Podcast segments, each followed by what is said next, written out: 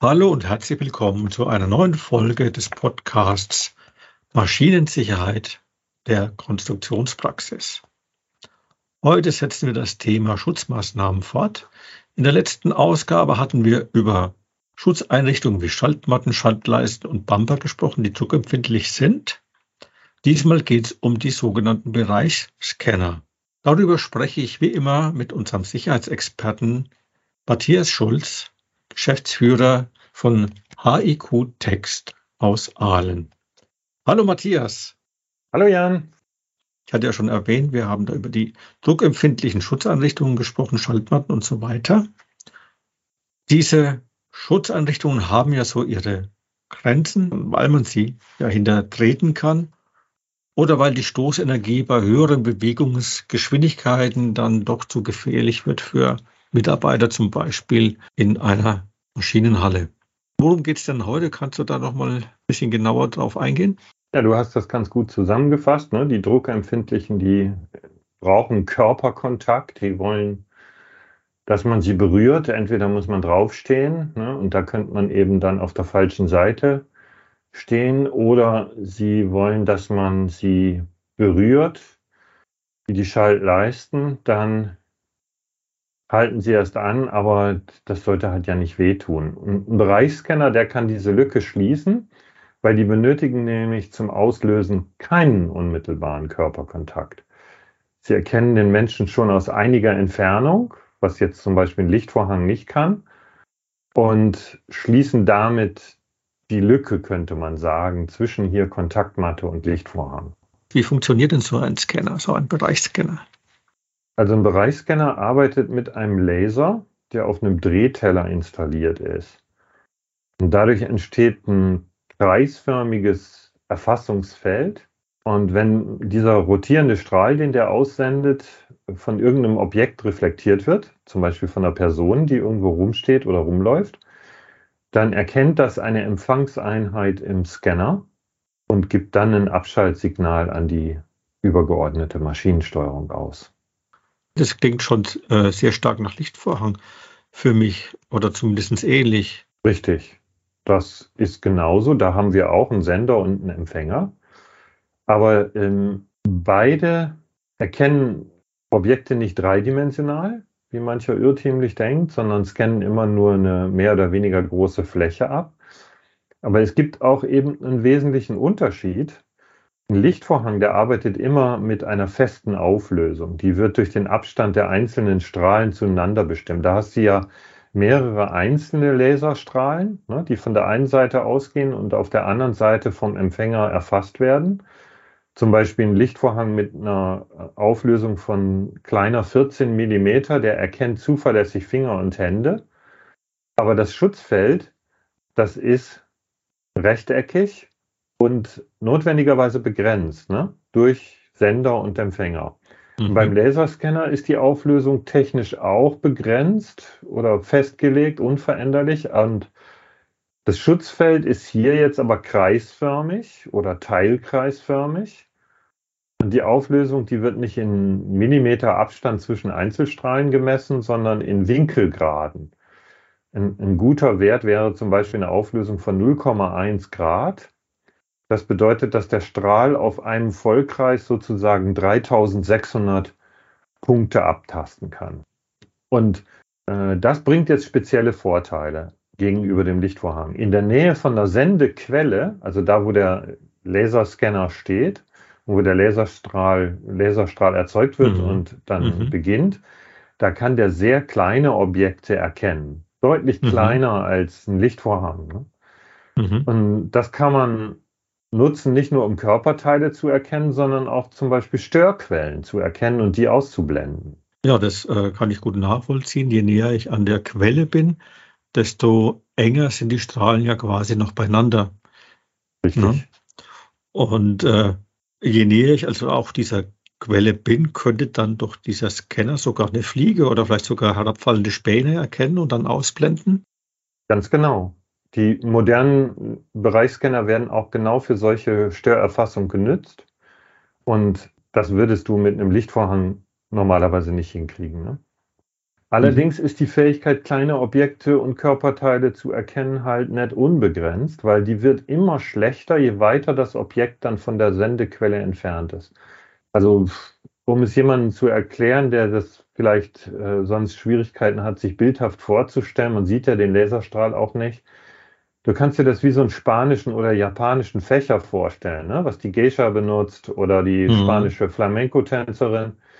Ähm, in der Mitte, wo die Lamellen zusammenlaufen, da kannst du gerade mal ein Stück Papier dazwischen schieben bei dem Fächer. Aber außen am Rand passt schon ein ganzer Daumen dazwischen.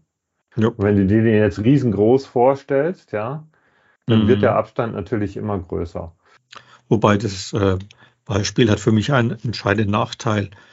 Einer Flamenco-Tänzerin oder einer Geisha würde ich viel mehr Beachtung schenken als ihr Fächer. Aber das nur am Rande.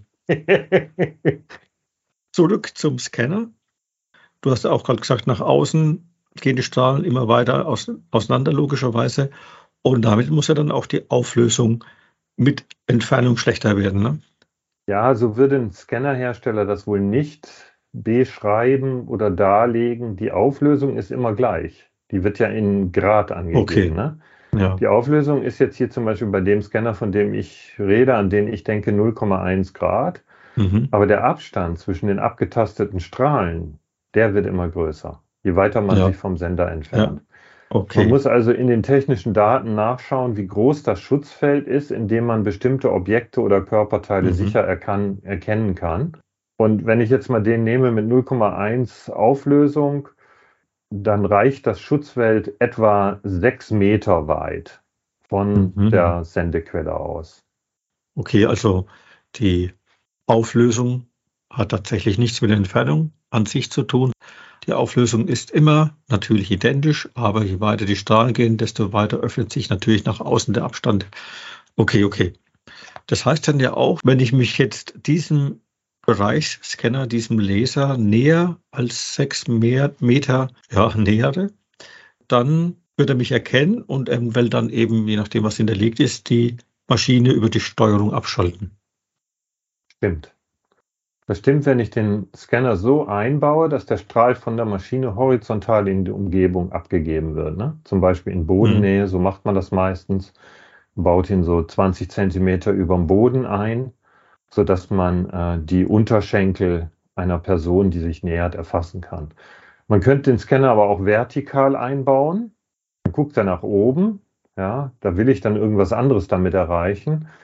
Oder ich baue ihn geneigt ein, also das Schutzfeld steigt an oder nach unten wird es immer äh, breiter. Wichtig ist nur zu verstehen, dass man eben nur eine Fläche abscannt und nicht einen dreidimensionalen Raum, weil das verstehen viele nicht und äh, mhm. führt dann gedanklich zu Fehlanwendungen. Gerade die Nutzer wissen das nicht. Ne? Also die Maschinenbenutzer wissen das nicht. Der Ingenieur, der es einbaut, der wird es wohl wissen, aber die Maschinennutzer wissen es nicht und dann kann das sein, dass die gefährliche Dinge tun. Ne? Mit zunehmender Entfernung wird die Fläche immer größer, die abgescannt wird. Wenn ich den jetzt zum Beispiel 20 Zentimeter über den Boden einbaue, dann kann er die Unterschenkel einer Person erkennen, die circa sechs Meter entfernt ist und in das Schutzfeld eintritt. Bleibt die Person außerhalb, hm, streckt aber den Arm aus, in 1400 Millimeter Höhe über dem Boden, dann kann der Scanner das mhm. sehen. Ne? Das muss mhm. man sich klar machen, ne? weil es ist keine dreidimensionale mhm. Erfassung.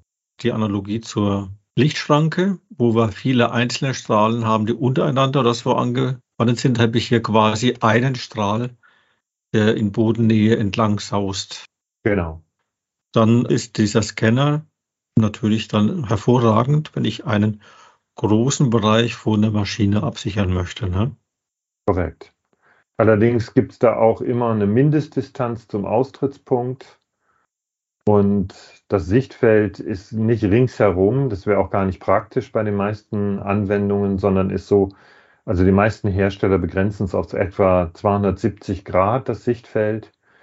Der Scanner schaut also nicht nach hinten, aber in den mhm. meisten Anwendungen willst du das auch nicht oder das würde sogar stören, weil hinter dem Scanner steht ja die Maschine, wo er angeschraubt ist. Ne? Die soll er ja eigentlich gar nicht sehen. Ne?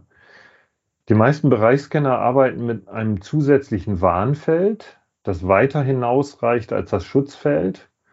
Zum Beispiel bei dem, von dem ich jetzt gerade geredet habe, mit dieser 0,1 Grad Auflösung, da reicht mhm. das Warnfeld circa 20 Meter weit hinaus. Ne? Das äh, mhm. Detektionsfeld 6 Meter etwa und das Warnfeld 20 Meter. Wo kann ich denn das sinnvoll einsetzen? Man kann den Scanner benutzen, um Personen, die sich nähern, ziemlich früh zu erkennen. Und dann kann mhm. man eine Warnung ausgeben. Zum Beispiel macht man ein Blinklicht an oder man lässt einen Warnton äh, ertönen. Und außerdem könnte man auch die Maschine schon mal runterbremsen. Zum Beispiel einen langsameren Vorschub wählen, die Drehzahl reduzieren oder bremsen oder die Bewegungsgeschwindigkeit eines Roboters reduzieren. Und wenn der jetzt dann weiter in Richtung Maschine sich bewegt, ich habe ihn frühzeitig erkannt, kann schon mal langsamer werden. Mhm. Und wenn er denn jetzt näher kommt, dann tritt er ja irgendwann in dieses 6 Meter Schutzfeld ein. Dann schaltet man alle Bewegungen ab. Ich könnte damit ja eine Maschine schrittweise wohl reaktivieren, wenn ich das richtig verstehe. Wenn jemand das Schutzfeld auch wieder verlässt und dann bei weiterer Entfernung auf das Warnfeld. Also ich nähere mich an, die Maschine geht runter und ich gehe weg und sie geht wieder hoch. Geht es? Genau, das wird auch gemacht. Allerdings ist das natürlich nicht ganz ungefährlich wenn man an dem Schutzfeld auf einem anderen Weg irgendwie vorbei in den Gefahrenbereich kommen könnte. Zum Beispiel durch eine Tür auf der Gegenseite von der Maschine oder sonst wie, könnte ich unbemerkt in den Gefahrenbereich eintreten. Oder stell dir vor, zwei Leute gehen rein. Also wenn die direkt hintereinander herlaufen, ne, dann sieht der mhm. Scanner ja nur den einen, weil der erste, der erzeugt ja, der, der läuft sozusagen in dem sein Schatten, ne? Der ja. Laserscanner kann hinter die Person nicht mehr gucken, ne? wo sein Strahl unterbrochen wurde. Der eine steigt jetzt dann da auf dem Podest an der Maschine und ist plötzlich höher als 20 Zentimeter über dem Boden, wo der Scanner hängt, und dann sehe ich den nicht mehr. Und der andere läuft wieder raus und schaltet die Maschine wieder ein. Ne? Aber es gibt tatsächlich solche Anwendungen, gerade in Verbindung mit Robotik wird das inzwischen gemacht. Mhm. Und es ist auch erlaubt dass man äh, wieder startet, schrittweise beim Verlassen des Schutzfelds. In der EN ISO 12100 sind die Randbedingungen dafür auch festgelegt. In dem wunderschönen Kapitel 6.3.2.5.3. Ist das nicht irre? Das musste ich mir aber aufschreiben, kann man nicht auswendig lernen. Dann komme ich doch nochmal zurück zu dem Bereichscanner, wie du ihn gerade beschrieben hast, dass man da ja die Maschine auch wieder unterschiedlich in Aktion setzen kann. Worauf muss ich denn noch achten, wenn man so einen Bereichsscanner einsetzt, im Vergleich zum Beispiel mit einem Lichtvorhang? Obwohl ich jemanden, der in das Schutzfeld eintritt, schon sehr früh erkennen kann, während man das beim Lichtvorhang ja nicht kann, da muss ja jemand in der Regel dem, der Maschine sehr nahe kommen, um detektiert zu werden. Obwohl das so ist, also dass jemand schon von weiter Ferne sehen kann, muss man auch beim Bereichsscanner den Sicherheitsabstand abhängig von der Anhaltezeit festlegen. Die meisten Bereichsscanner werden ja bodennah installiert und schauen horizontal von der Maschine weg in den Bereich, wo man die Person erwartet. Aber einen ausgestreckten Arm mit 850 mm Länge oder gar ein Bein mit 1100 mm kann der Scanner ja nicht sehen, wenn ich die oberhalb des Schutzfelds halte. Deswegen muss man diese Abstände zum Sicherheitsabstand hinzurechnen. Aber bei einem Schutzfeld mit circa sechs Meter Radius hätte ich trotzdem noch sehr viel Zeit zum Anhalten. Sehr viel mehr als beim Lichtvorhang. Und das ist mhm. genau das, wofür man das benutzt. Aber das ganze Feld müsste während des Betriebs auch frei bleiben, ne? Ja, das ist prinzipiell eine wichtige Einschränkung für die Verwendung. Das Schutzfeld muss frei bleiben von Objekten, die man als Körperteile erkennen kann oder aufgefasst werden könnten. Weil die würden ja sonst einen Maschinenstopp auslösen. Aber man kann bei den meisten Scannern sogenannte ausgeblendete Bereiche teachen. Zum Beispiel, wenn da eine Säule in der Halle steht, ne? oder ein mhm. Schaltschrank oder irgendwas ähnliches fest installiertes. Jenseits dieser Hindernisse gibt, ergibt sich dann sowieso so eine Art Schatten, ein nicht erkannter Bereich im Schutzfeld, da muss man auch dran denken. Und was die meisten Hersteller heute tun, ist, dass sie äh, die Scanner mit einer Kamera ausrüsten, wird da drin integriert oder äh, zum Teachen angeschlossen und die hilft mir dann, das Schutzfeld genau festzulegen. Ich sehe dann, was sieht der Scanner und was sieht er nicht. Ja, und dann kann ich die, das Schutzfeld äh, einstellen. Ich kann das zeichnen bei manchen Herstellern mit einem Hilfsmittel und das dann an den Scanner übertragen. Also ich kann ganz genau festlegen, mhm. wo der scharf reagieren soll und wo nicht. Ah, Aber ja. trotz allem bleiben da so ein bisschen Probleme auch bei der Anwendung von Bereichsscannern. Also zum Beispiel ist es ein Problem, wenn sich die Situation da im Schutzfeld dauernd verändert, wenn da viele Leute in der Nähe sich aufhalten und rumlaufen, wenn da Fahrzeugverkehr ist oder wenn da irgendwie äh, abwechselnd Objekte abgestellt werden wie Gitterboxen, Paletten oder sowas, dann kannst du das nicht störungsfrei betreiben. Also du brauchst ein bisschen Ordnung in der Nähe eines Laserbereichsscanners. Mhm. Und äh, ich muss wahrscheinlich dann einfach als Unternehmen dafür Sorge tragen, entweder wo ich vielleicht ganz deutliche Kennzeichen auf dem Boden mache oder so, dass hier nichts hingestellt werden darf oder Sichtfelder frei bleiben müssen und so weiter wird eigentlich immer, wenn man das vernünftig auslegt, der äh, Schutzbereich auch am Boden gekennzeichnet, mhm. damit man mhm. das sehen kann, welchen mhm. Bereich mhm. schaut der an ne, und da jetzt nicht irgendwas reinstellt. Wo ist es denn dann überhaupt sinnvoll, einen solchen Laserscanner einzusetzen? Also der kann gut als Ersatz für bisherige Anwendungen mit Trittschaltmatten eingesetzt werden. Da hat er auch die Trittschaltmatte äh, in vielen Anwendungen verdrängt. Dann muss man aber unbedingt darauf achten, dass die Möglichkeiten zum Betreten des Schutzfelds eingeschränkt werden von anderen Seiten. Ne? Das musste man bei der Trittschaltmatte auch schon tun, aber hier ist das ebenso wichtig. Äh, der Bereichsscanner eignet sich auch gut, um zum Beispiel den Fahrbereich von einem Maschinenportal innerhalb einer großen, großen Maschine abzusichern. Und man findet die auch oft auf selbstfahrenden, autonomen Maschinen, also äh, fahrerlose Flurförderzeuge. Ne? Mhm. Für den Nahbereich sind da dann zusätzlich Bumper am Fahrzeug oder am Portal angebracht, aber nach vorn und hinten, manchmal auch zur Seite, gucken Laserscanner raus und schauen, ob da irgendjemand im Weg ist und dann hält das Gerät an, fährt langsamer, wenn es jemanden sieht und hält dann an. Ne? Und diese Laserbereichsscanner, die sind auch gut geeignet für äh, Anwendungen mit sogenannten kollaborativen Robotern, den Cobots weil in solchen Anwendungen grenzen sie den Roboterarbeitsbereich zum Arbeitsbereich von Personen ab. Äh, was noch wichtig ist, bei der Berechnung von Sicherheitsabstand und Anhaltezeit muss man bei solchen Anwendungen dann natürlich auch die Fahrgeschwindigkeit des Portals oder des Fahrzeugs mit berücksichtigen, wo der Scanner drauf ist. Ja? Also hier bewegt sich ja nicht nur die Person Richtung Scanner, sondern auch der Scanner fährt auf dem Fahrzeug oder dem Portal Richtung Person. Ne? Mhm. Und neue autonome Maschinen, die passen ja ihr Verhalten selbst an die aktuelle Situation an. Und deswegen wird die Norm, mit der wir das alles ausrechnen, die wird gerade überarbeitet, die EN ISO 13855. Ähm, ich hoffe, Sie schaffen es, dass das nicht so kompliziert bleibt, wie es im Entwurf jetzt ist. Mhm. Aber es ist halt auch ein komplexes Thema, ne? diese mhm. Dynamisierung, sage ich mal, des Schutzfeldes von solchen Geräten. Ja, Matthias, das war ja schon fast ein Fazit, eine Zusammenfassung unseres heutigen Themas. Eine Frage kommt mir dann aber noch zum Schluss. Wenn ich ähm, deine Zusammenfassung nochmal so Revue passieren lasse, dann bleibt mir der Eindruck, dass dieser Laserbereichscanner sich in seinem Anwendungsbereich schon sehr stark mit einem Lichtvorhang oder Kontaktmatten überschneidet. Siehst du, siehst du das auch so? Ja, das ist unzweifelhaft so. Die Bereichsscanner lassen sich außerdem sinnvoll in Kombination mit diesen beiden Sachen einsetzen, also sowohl mit dem Lichtvorhang als auch mit der Kontaktmatte, aber vor allen Dingen mit dem Lichtvorhang. Wenn man nämlich ein horizontales Schutzfeld vor der Maschine braucht, also ganz nah dran, und ein, Maschine, äh, ein, ein weiteres Schutzfeld, das weiter rausgeht. Ne? Mhm. Ich will also jemanden frühzeitig erkennen, aber ich brauche ihn auch, äh, brauche auch die Möglichkeit, zum Beispiel in bestimmten Betriebsarten jemanden in der mhm. Nähe sofort zu erkennen, der reingreift. Ne? Mhm. Beide Schutzeinrichtungen müssen oft mit trennenden Schutzeinrichtungen kombiniert werden. Wird, sollte man nicht vergessen. Ne? Manche sagen ja, wir haben Laserscanner, wir brauchen keine Zäune. Ne?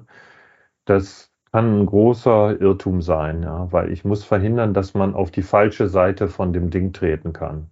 Dann, lieber Matthias, vielen Dank wieder für deine Erklärung und Information. Tschüss. Ciao. Auch Ihnen, liebe Zuhörer, vielen Dank fürs Dabeisein.